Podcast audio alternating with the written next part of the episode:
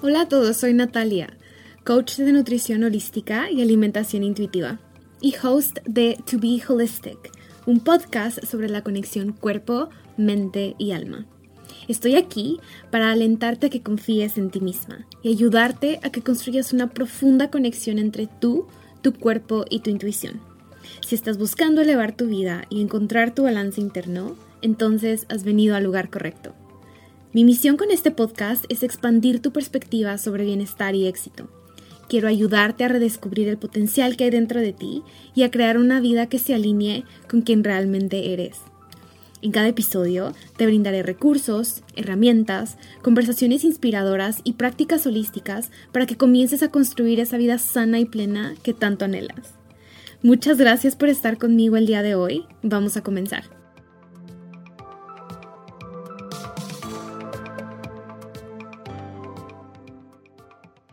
Hola a todos, ¿cómo están? Bienvenidos al primer episodio de To Be Holistic. No saben lo contenta y emocionada que me siento el día de hoy de estar grabando por primera vez. Es impresionante, se siente un tanto irreal y al mismo tiempo se siente esta energía dentro de mí increíble, de verdad. El día de hoy quiero platicar un poco sobre mí. Quiero contarles sobre mi historia, sobre cómo surgió la idea de crear este podcast, pero sobre todo quiero contarles cuál es el propósito del podcast. Así que vamos a comenzar. Mi nombre es Natalia Correa. El día de hoy soy una coach de nutrición integral y alimentación intuitiva, apasionada por el estilo de vida holístico y la espiritualidad. Pero esto no siempre fue así. En realidad en un punto de mi vida yo estuve total y completamente del otro lado. Mi camino en el estilo de vida holístico comenzó desde que yo era muy pequeña, pero la verdad es que yo no tenía ni la menor idea de que este era el inicio. Nací en Estados Unidos, en Chicago para ser más específica, en una familia vegetariana, con un papá súper apasionado y súper interesado por aprender todo sobre salud alternativa, con la firme convicción de que solo se utilizan medicamentos como el último recurso. No les miento cuando digo que yo no tenía ni la menor idea de lo que era recibir un medicamento vía inyección. Bueno, excepto vacunas. Pero fue hasta que estaba en la universidad que recibí mi primera inyección. Loco, ¿no? Así de holísticos eran mis padres. Cuando tenía tres años, mis papás decidieron mudarse de país. Decidieron que querían regresar a México. Mi vida dio el primer gran giro con la mudanza del país. De lo cual no recuerdo casi nada, porque pues solamente tenía tres años, pero estoy segura que moldeó gran parte de lo que soy ahora. El segundo gran giro sucedió cuando nació mi hermano. De este sí recuerdo bastante, porque sentí una mezcla de alegría y miedo. Alegría porque venía un bebé a la familia, todos estaban súper emocionados, mis papás habían inyectado este entusiasmo dentro de mí, porque iba a tener un hermanito. Pero honestamente sentía miedo, miedo de ser desplazada y miedo de ser olvidada. Tenía siete años cuando mi hermano llegó a mi vida y aún lo recuerdo como si fuera ayer. Esto marcó el inicio de una nueva etapa, de la cual yo ni siquiera estaba consciente. Me convirtió en una hermana mayor y al mismo tiempo la comida se convirtió en mi mejor amiga. Fue el refugio para las emociones que no sabía cómo procesar. Y claramente, Natalia de 7 años no tenía ni la menor idea de cómo procesar el que ahora tenía que compartir a sus papás cuando los primeros 7 años de su vida había sido hija única. En general, viví una vida que para mí fue normal, pero ahora que lo veo desde una perspectiva más amplia, puedo darme cuenta que también viví una vida llena de dualidades. Por un lado, crecí escuchando conversaciones profundas sobre astrología yoga, el vegetarianismo, el poder de las plantas, cabala, vidas pasadas. Desde muy pequeña estuve muy familiarizada con libros como El Secreto Los Cuatro Acuerdos. Eran conversaciones que mis papás tenían todos los días. Y por otro lado, crecí en un país con costumbres muy católicas, muy conservadoras. Desde muy pequeña aprendí sobre la importancia de guardar las apariencias, porque aparte crecí en una ciudad pequeña la importancia de ser responsable, de seguir las reglas, de dar lo mejor y de siempre aspirar a la excelencia. Esta dualidad fue lo normal para mí hasta que un día dejó de serlo. Mi papá dejó el vegetarianismo, mi núcleo familiar se fraccionó y muchas cosas cambiaron. Esto lo veo como el tercer gran giro que dio mi vida. Hasta la fecha tengo un vívido recuerdo de que yo a los 17 años estaba total y completamente desconectada de mi cuerpo. Abandoné cualquier tipo de práctica espiritual y holística y me volví 100% racional y súper pragmática. Una parte de mí internalizó que para tener éxito tenía que reprimir mis emociones y trabajar intensamente sin importar qué. Incluso recuerdo hacer muy mío un dicho que mi papá tenía, que decía algo así como primero el deber y luego el placer. Mi vida se convirtió en un constante deber. Siempre tenía algo más que hacer.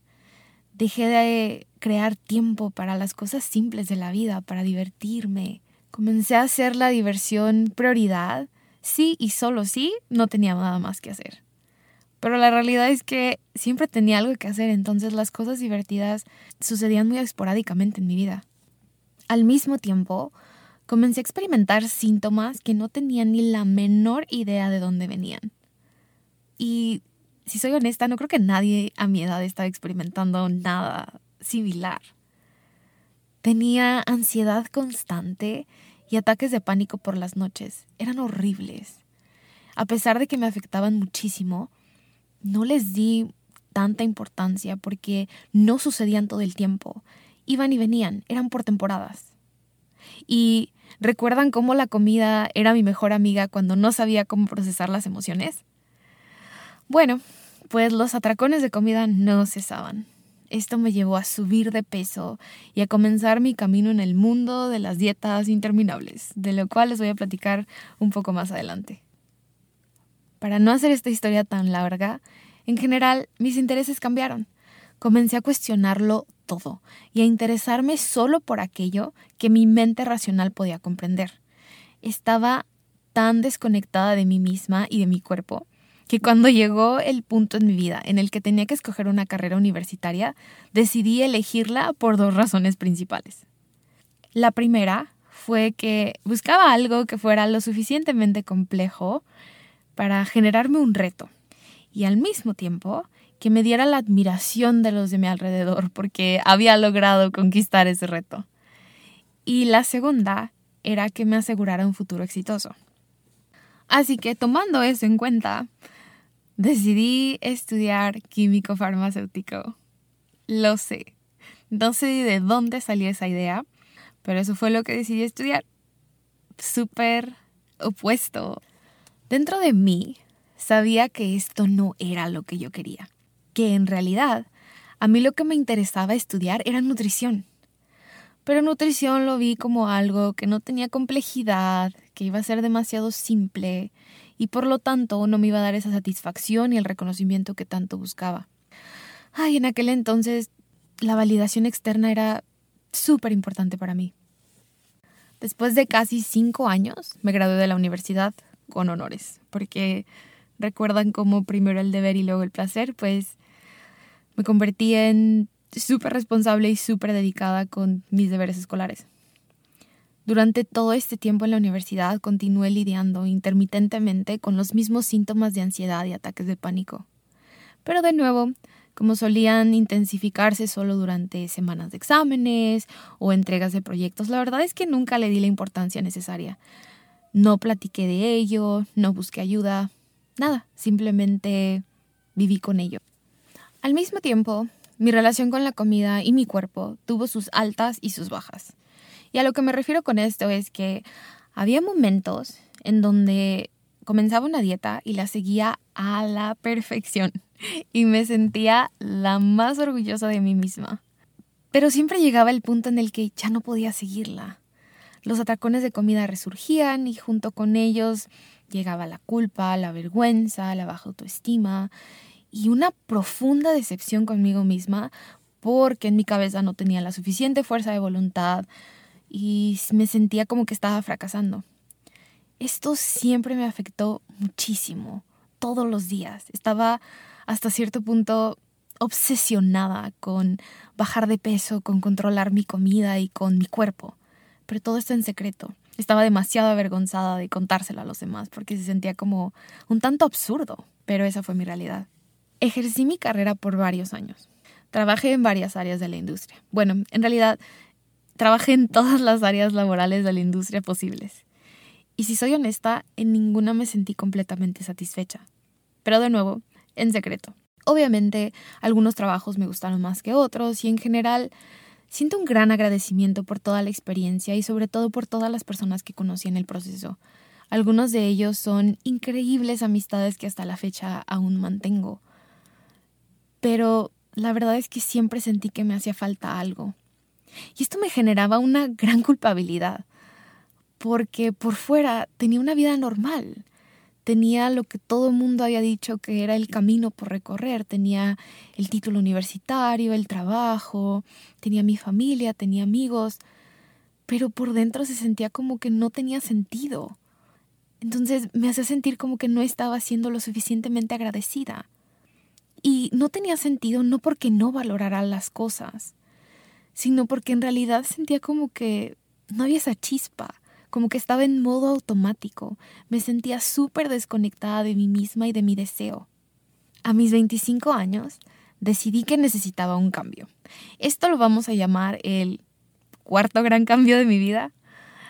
Decidí que me quería mudar de regreso a Estados Unidos. Todo comenzó como una broma, la verdad. Comencé a comentárselo a una persona, a otra persona, y de pronto ya se lo había dicho a demasiadas, que fue como un, ok, creo que sí me voy a mudar y esto es real y esto es en serio. Me mudé porque anhelaba un cambio y tenía la firme convicción de este era el gran cambio que mi vida necesitaba. Poco sabía yo el plan que el universo tenía para mí. Mi plan era revalidar mi carrera y ejercer como farmacéutico en Estados Unidos, porque probablemente el problema no era la carrera o el título o el trabajo, el problema era la locación geográfica, ¿verdad? Ay, ay, ay. Pero las cosas no se dieron así. La transferencia de créditos no fue posible y después de unos cuantos meses de intentar me quedé con dos opciones. La primera era regresar a la universidad, ahora en Estados Unidos, por otros cinco años para obtener mi título en Estados Unidos. Y la segunda opción era buscar una nueva carrera. Así que opté por la segunda porque la verdad es que no tenía ganas de retomar clases que me habían generado muchísimo estrés, clases que la verdad nunca disfruté, como química orgánica y física y todas estas clases que para pasarlas, o sea, para, aprobar las clases, lo que hice fue forzarme a memorizar cosas que en realidad odiaba. El simple hecho de pensar en retomar esas clases me generaba un hueco en el estómago, así que dije, no, es momento de buscar otra carrera, esta es una oportunidad que me está dando la vida. Y esto me dio una mezcla de emociones. Por un lado, me sentía un tanto libre. Libre porque ya no soy farmacéutica y hay un mundo de posibilidades. Pero por otro lado, la verdad es que me sentía decepcionada. Sentía que había perdido mi identidad. Le había puesto tanta importancia a mi título universitario que me sentía defraudada y no tenía ni la menor idea de qué era lo que iba a hacer. Aquí fue cuando comenzó mi camino del autodescubrimiento. Ya sé, ¿verdad? Suena increíble, pero la verdad es que ah, al inicio fue un verdadero caos, no les miento. Fue un periodo de casi dos años en donde no sabía qué hacer con mi vida. Tenía muchísimo miedo, había muchísima confusión y muchísima frustración. Durante este periodo se intensificaron al máximo todas las complicaciones que había experimentado antes. Regresaron los ataques de pánico por las noches y ahora eran más constantes. La ansiedad se volvió crónica, ya no era pasajera, ya no era por periodos, era casi todos los días, a veces desde que abría los ojos en la mañana comenzaba a sentir ansiedad. Los atracones de comida se volvieron un algo de todos los días. Todas las noches había un atracón. Mi autoestima estaba por los suelos. Comencé a sufrir de dismorfia corporal, cambios drásticos de humor y simplemente mi vida se sentía súper pesada y sin sentido. Me sentía total y completamente perdida. Porque no sabía cómo confiar en mí misma, no sabía qué hacer. Por primera vez en mi vida no había una estructura, no habían reglas, no habían voces, no había alguien diciéndome qué tenía que hacer o qué no tenía que hacer o cuál era el camino a seguir. Por primera vez era yo y nada más. Llegué al punto de la desesperación. Los síntomas que experimentaba eran cada vez más intensos. Mi vida era súper pesada y no estaba cambiando nada estaba mejorando y la verdad es que nada cambiaba porque yo estaba procrastinando.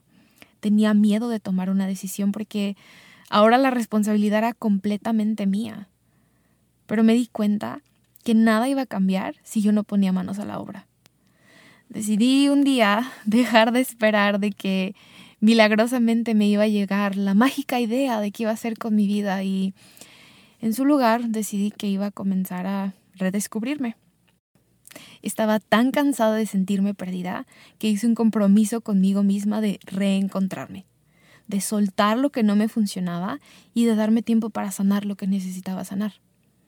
Quería conectarme de nuevo conmigo y por fin darle un nuevo sentido a mi vida, pero que funcionara para mí, que viniera de mí, no que viniera de alguien más. Comencé por retomar mis sesiones de terapia y ser constantes con ellas y practicando meditación que si soy honesta, al inicio no tenía ni la menor idea de lo que estaba haciendo. Simplemente un día decidí que iba a descargar una aplicación para tener meditaciones guiadas, ponía la meditación por 10 minutos, probablemente 9 minutos con 59 segundos de los 10 minutos mi mente estaba pensando 500 mil cosas y no estaba en el momento presente, pero así es como se empieza, ¿verdad? Y era tanta mi urgencia de mejorar que llegó un punto que decidí que iba a cancelar mi servicio de internet durante unos días para de verdad comenzar a descifrarme. Decidí desconectarme del mundo para conectarme conmigo. Quería cancelar el ruido externo porque se sentía demasiado intenso, me confundía y me abrumaba. Comencé a indagar dentro de mí, a hablar y a escribir mis emociones, a enfrentar mis demonios internos, a crear conciencia de qué rayos estaba pasando adentro de mí. Esto me llevó a querer buscar información que me ayudara a hacer sentido de lo que estaba experimentando. Me negaba por completo a aceptar que iba a vivir el resto de mi vida sufriendo de ansiedad, tristeza profunda y odiando a mi cuerpo. Esto me llevó a encontrar dos podcasts que transformaron mi visión y abrieron mi perspectiva de lo que era posible para mí. El primero, sobre minimalismo y vida intencional, y el segundo, sobre espiritualidad y salud holística. Me sentí tan conectada con los mensajes que estos dos podcasts compartían, de que el éxito es personalizado y no viene de la validación externa, sino que viene, viene de adentro de nosotros. Y que para vivir una vida plena no es necesario tener en exceso, sino que vivir con intención y alinear nuestras acciones con nuestros valores. Escuchar la idea de que tenemos una mente, un cuerpo y un alma y que el cuerpo tiene mensajes para nosotros y que se está comunicando con nosotros todo el tiempo. Todo el tiempo nos está enviando feedback, nos está enviando información. Y la idea de que dentro de nosotros hay algo que se llama intuición, y en realidad la intuición es esa voz que utilizas tu alma para comunicarse contigo, para decirte hacia dónde dirigirte. Esto para mí fue mind blowing, de verdad, me, me abrió los ojos a una nueva realidad. A pesar de que no tenía ni la menor idea de cómo escuchar a mi intuición, ni de cuáles eran mis valores en la vida, esto hacía tanto sentido y me daba esperanza. A partir de ese momento, las cosas comenzaron a desenvolverse un tanto diferente. A pesar de que adentro de mí todavía existía una tormenta de confusión, también existía posibilidad. Y como el universo nunca se equivoca, en uno de los episodios escuché a la host platicar sobre su historia, sobre cómo cuando ella decidió adoptar un estilo de vida holístico, su vida cambió sobre cómo encontró este estilo de vida holístico y se volvió una coach de nutrición holística en el Institute of Integrative Nutrition, que es ahora la escuela de la que yo me gradué. Pero me estoy adelantando. Cuando escuché su historia, un algo de mí se encendió. sentí gran curiosidad por saber más sobre el curso. Así que después de pensarlo algunos días, tomé mi computadora, mandé un correo para solicitar una llamada y platicar más con alguien para saber de qué se trataba, cómo funcionaba, etcétera, etcétera, etcétera. Me inscribí al curso no con la finalidad de ser una coach, para nada. Lo único que quería era satisfacer esta curiosidad de estudiar nutrición que por tantos años había ignorado. Lo hacía para mí, para ver si finalmente podía comenzar a construir una relación saludable con la comida y sentirme cómoda en mi cuerpo. La primera semana aprendí algo que para mí fue increíblemente transformador, que ahora hasta cierto punto se siente algo lógico, pero que en aquel entonces para mí me abrió los ojos a una nueva perspectiva. Y es que salud es mucho más que el ejercicio que hacemos y los alimentos que comemos. En realidad, los alimentos que comemos son secundarios. Existe algo más que se llama comida primaria y esta es las relaciones que cultivamos todos los días, el, trabajo que tenemos y cuánto nos satisface lo que hacemos, las prácticas espirituales que adoptamos y la manera en la que nos impacta y nos hace sentir, la comodidad en la que vivimos y el apoyo que recibimos de ellos, incluso nuestras finanzas y el impacto que esto tiene en nuestras vidas. Todo esto es comida primaria, porque todas estas cosas nos nutren más allá del cuerpo, nos nutren la mente y el alma. Y cuando tenemos una mente y un alma satisfechas, las elecciones de comida secundaria, que son los alimentos que todos conocemos, se vuelven sencillas, placenteras y saludables. No es complicado elegir qué comer. Hasta cierto punto, aprender todo lo que estaba aprendiendo en este instituto comenzó a sentirse un tanto como recordar. Comencé a encontrar semejanzas entre el curso que estaba tomando y las conversaciones que escuché en mi familia en mi infancia integré el nuevo conocimiento con todo lo que había experimentado antes y lo comencé a practicar en mí todos los días. De pronto mi vida comenzó a sentirse diferente. Los ataques de pánico cesaron, la ansiedad se disminuyó, mi relación con la comida comenzó a sanar. Y después de seis meses en este curso, sabía con certeza dentro de mi corazón que esto que estaba aprendiendo no era solo para mí, sino para todos que el motivo por el que me había mudado a Estados Unidos, había pasado por todo lo que había pasado, era para llegar a este punto y aprender esto, para compartirlo y para ayudar a los demás a que también puedan transformar sus vidas. Adoptar un estilo de vida holístico cambió mi vida por muchísimas razones. Y hoy quiero compartirles algunas de las lecciones más grandes que he aprendido hasta ahora. La primera es que somos más que solo la parte física que vemos. Somos nuestra energía creativa, nuestros anhelos, nuestros sueños, nuestras aspiraciones, las creencias que tenemos. Somos todo. Somos lo que vemos, pero también somos lo que no vemos. Somos todo lo que experimentamos. Somos una mente, somos un cuerpo, somos un alma que están interconectados en constante comunicación. Somos seres espirituales, teniendo una experiencia humana experimenté que mi salud y mi vida no están predeterminadas y que no hay un camino mágico prediseñado que te va a llevar al éxito y nada de eso. En realidad, aprendí que tengo la oportunidad y el poder de transformarme todos los días y que esta transformación va a suceder con las decisiones que, tomo todos los días. Solo es cuestión de tomar acción inspirada y alineada con la vida que deseo experimentar. Aprendí que hacer prioridad mis necesidades, mis sueños, anhelos y la curiosidad que hay dentro de mí no es egoísta.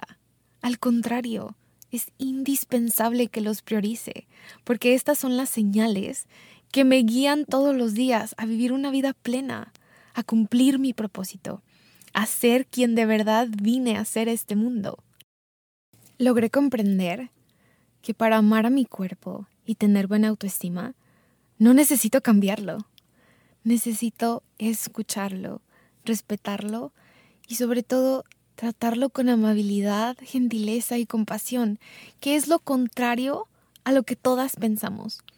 La sociedad nos ha enseñado, sobre todo a las mujeres, a nunca estar satisfechas con lo que somos o cómo nos vemos y siempre estar en esta búsqueda interminable de tengo que mejorar y necesito ser más perfecta y necesito ser mejor en esta otra área. Y todo esto por miedo. Miedo a que si dejamos de castigarnos y que si comenzamos a aceptar cómo estamos y lo que somos ahora, significa que nunca vamos a mejorar que vamos a ser mediocres, que nos vamos a quedar en donde estamos y eso no es cierto. La realidad es total y completamente lo opuesto. Cuando comenzamos a aceptar lo que somos ahora, también comenzamos a cultivar más de esa energía de gentileza y amabilidad y positivismo. Y eso se vuelve nuestra realidad. Tomamos acción no por el miedo, sino porque queremos sentirnos mejor, queremos sentir más de eso. Entonces, esa idea de que tenemos que darnos de latigazos y hacernos sentir mal y como que nunca aceptar que nos vemos bien y no saber aceptar un cumplido, no funciona. Solamente nos mantiene atoradas en esta mentalidad de no soy suficiente, cuando en realidad somos más que suficientes. Esto me lleva a otra de las lecciones que aprendí y es que la clave para tener una relación sana con la comida no es controlar, no es comenzar una nueva dieta como todo el mundo piensa, como yo pensé por muchos años. En realidad es total y completamente lo opuesto. Es dejar de restringir, es dejar de controlar, es dejar de contar calorías y de registrar todo lo que me estaba comiendo. Para mí fue necesario aprender a soltar el miedo, a soltar el miedo a engordar, a soltar el miedo de que mi cuerpo se va a descontrolar y lo que en realidad necesitaba hacer era conectar, conectar conmigo, conectar con mis señales internas, con las señales que me envía mi cuerpo todo el tiempo y comprenderlas. También comprender mis emociones y todas las sensaciones que experimento, pero sobre todo confiar. Confiar que mi cuerpo ya sabe lo que necesito, porque en realidad mi cuerpo siempre quiere mantenerme a salvo. Mi cuerpo tiene este poder interno, intuitivo, que me va a decir qué es lo que necesito cuando lo necesito sin necesidad que alguien más externamente me esté diciendo qué comer. La última lección que les quiero compartir el día de hoy es que aprendí que mi cuerpo no está en mi contra y que al contrario de lo que había pensado por muchos años, mi cuerpo está constantemente intentando protegerme y traerme al equilibrio que cuando lo escuché en ese momento dije, esto ya lo había aprendido antes. Y esto lo había aprendido antes en mis clases de la universidad, cuando me estaban platicando de homeostasis, porque en realidad es eso. Homeostasis es ese conjunto de fenómenos de autorregulación en donde tu cuerpo intenta a toda costa siempre traer las células al equilibrio. Entonces no entiendo, de verdad, en ese momento dije, Natalia, no entiendo cómo es posible que por tantos años nunca hiciste clic. Si era con la comida, si es con el descanso, si es con, con, todas las actividades de la vida diaria, es lo mismo. Es exactamente lo mismo. Nuestro cuerpo simplemente nos manda señales para mantenernos en equilibrio. Nos está protegiendo. Y más importante aún, aprendí que dadas las condiciones adecuadas, el cuerpo puede sanarse a sí mismo por sí mismo. Sí, y, esto todos lo hemos experimentado. Es decir, te cortas y, y, cuando te cortas o hay una raspadura o algo, no sé, algo en la piel, de inmediato comienza la cascada de coagulación para crear un coágulo, para parar el sangrado y de pronto se genera una costra y después de unas cuantas semanas tienes piel de nuevo. Entonces, ¿por qué se nos hace tan difícil creer que eso también puede pasar adentro de nosotros? Que si a nuestro cuerpo le brindamos los recursos que necesita, el cuerpo puede revertir y puede sanar y puede regresar de nuevo a un estado de equilibrio, de homeostasis. Entonces, sé que ahorita estoy incorporando como que el conocimiento holístico con lo que había aprendido antes, pero es que así fue como lo procesé en ese momento. Y no estoy diciendo que adoptar un estilo de vida holístico lo solucione todo. Pero de verdad, dentro de mi corazón, siento que adoptar un estilo de vida holístico puede beneficiarnos a todos porque puede ayudarte a elevar la vida que ahora tienes. Te puede brindar herramientas para crear una vida más satisfactoria, de la cual te sientes feliz y agradecido por vivir. Te da la oportunidad de crear reglas flexibles que funcionan para ti, porque las construyes tomando en consideración todas y cada una de las partes de quien eres. porque en el proceso aprendes a conocerte a profundidad, aprendes a escuchar a tu cuerpo y como sabes escuchar lo que tu cuerpo te está diciendo, los mensajes que te está mandando, también sabes proveer lo que tu cuerpo necesita. Así de transformador puede ser adoptar un estilo de vida holístico. Y decidí crear este podcast porque un podcast me ayudó a transformar mi vida, a tomar acción, a despertar mi curiosidad, a indagar dentro de mí y sobre todo a darme cuenta que el sueño que tengo, las ideas que pienso y las aspiraciones que nacen dentro de mí no son insignificantes, no son random, son importantes. Tienen muchísimo significado y mucha más intención que todo lo demás que estaba haciendo, porque todo lo demás venía de alguien más. Y estas, estas vienen de mí, vienen de mi sabiduría interior, vienen de mi intuición. Si llegaste hasta este punto de la historia, número uno, quiero agradecerte. Gracias por escuchar todo lo que he contado. Y número dos, si te llevas una sola cosa de todo lo que platiqué, me encantaría que fuera esta. Y esa es, conócete. De verdad, el autodescubrimiento es el primer paso para comenzar a vivir una vida que haga sentido para ti, una vida plena, una vida gratificante, una vida en la que te levantes en las mañanas y digas, oh, me encanta lo que estoy viviendo. Conócete, indaga dentro de ti, investiga, pregúntate, cuestiona, cuestiona lo que estás experimentando, cuestiona lo que vives, cuestiona si funciona para ti. Porque así es como vas a comenzar a encontrar eso que tanto anhelas, eso que sientes que hace falta, viene de ahí, viene del autodescubrimiento. Las respuestas ya viven adentro de ti y están esperando a que las descubras, a que les des luz, a que las hagas realidad. Eso fue todo por hoy. De nuevo, muchísimas gracias por acompañarme a lo largo de todo el episodio. Gracias por escuchar mi historia. Espero que te haya inspirado a comenzar a tomar acción, a comenzar a indagar dentro de ti y a embarcarte en este camino del autodescubrimiento. Si te gustó el episodio y quieres aprender más sobre cómo adoptar un estilo de vida holístico, asegúrate de suscribirte al podcast. Voy a estar creando más episodios relacionados con todos los temas de los que platiqué el día de hoy, así que mantente atento. Si tienes preguntas sobre salud holística y sobre cómo conectar con tu intuición o sobre cómo mejorar tu relación con la comida, envíame un mensaje directo en Instagram. Me puedes encontrar como arroba nutrientdensenatalia, nutrient de nutriente, dense de denso y mi nombre, Natalia. Todo junto, sin espacios. Y por último, si tienes alguna sugerencia para el podcast, siéntete libre de enviarme un correo electrónico a nutrientdensenatalia.gmail.com. De nuevo, muchas gracias por estar aquí. Te mando muchos besos y mucho amor.